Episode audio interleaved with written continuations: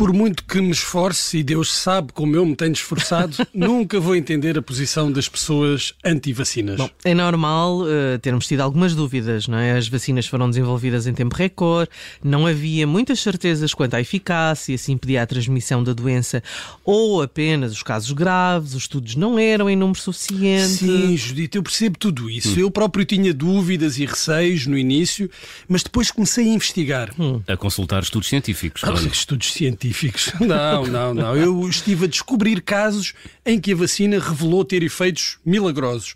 E ao que parece, isso tem sido muito frequente na Índia. Aqui há uns tempos, no Jornal do Incrível, falámos do senhor indiano que já tinha tomado 12 doses da vacina e que se sentia cada vez melhor, até já não se queixava das costas. Olha, e como é que o senhor tem passado? Eu tenho passado bem, obrigado. Em relação ao senhor indiano, não faço ideia. Se calhar já morreu atropelado nas ruas de Nova Delhi ou ficou com síndrome da abstinência da vacina.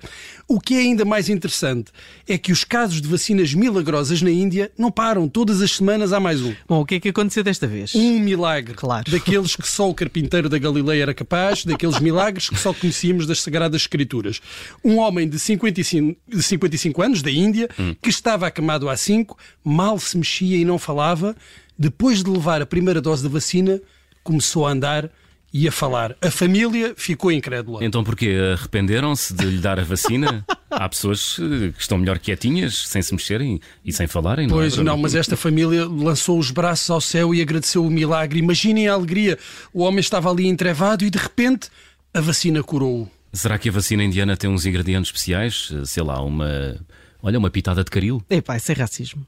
É nada. Não é nada. então, não. é que tem de haver qualquer coisa que explique o efeito, não é? Senão, não, se não for caril, sei lá, pode ser outra coisa qualquer. Eh, as autoridades já estão a investigar o caso, já destacaram uma equipa médica para a avaliação. Se fosse num país de maioria católica, o Vaticano já estaria a enviar três sacerdotes para iniciarem um processo de canonização. Não sei se no hinduísmo também há certificação de milagres ou canonizações. Tenho as minhas dúvidas. Bem, seja como for, para quem tem dúvidas sobre os benefícios da vacina, é marcar já uma viagem para a Índia, porque as vacinas de lá podem não ressuscitar os mortos, mas põem os paralíticos a andar e os mudos a falar. Há milagres.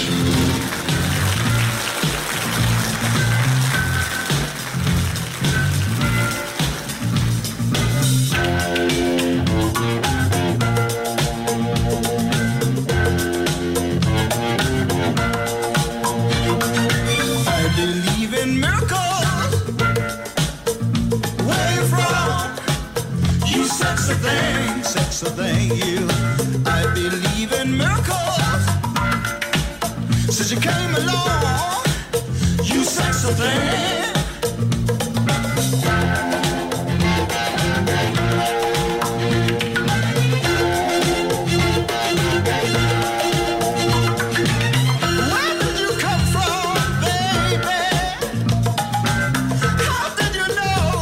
I needed you.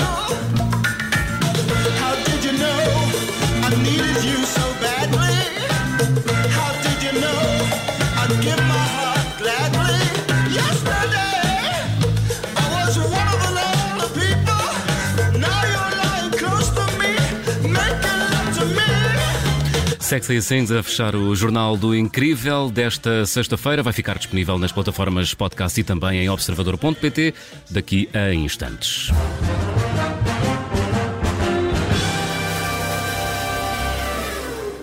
Rádio Observador.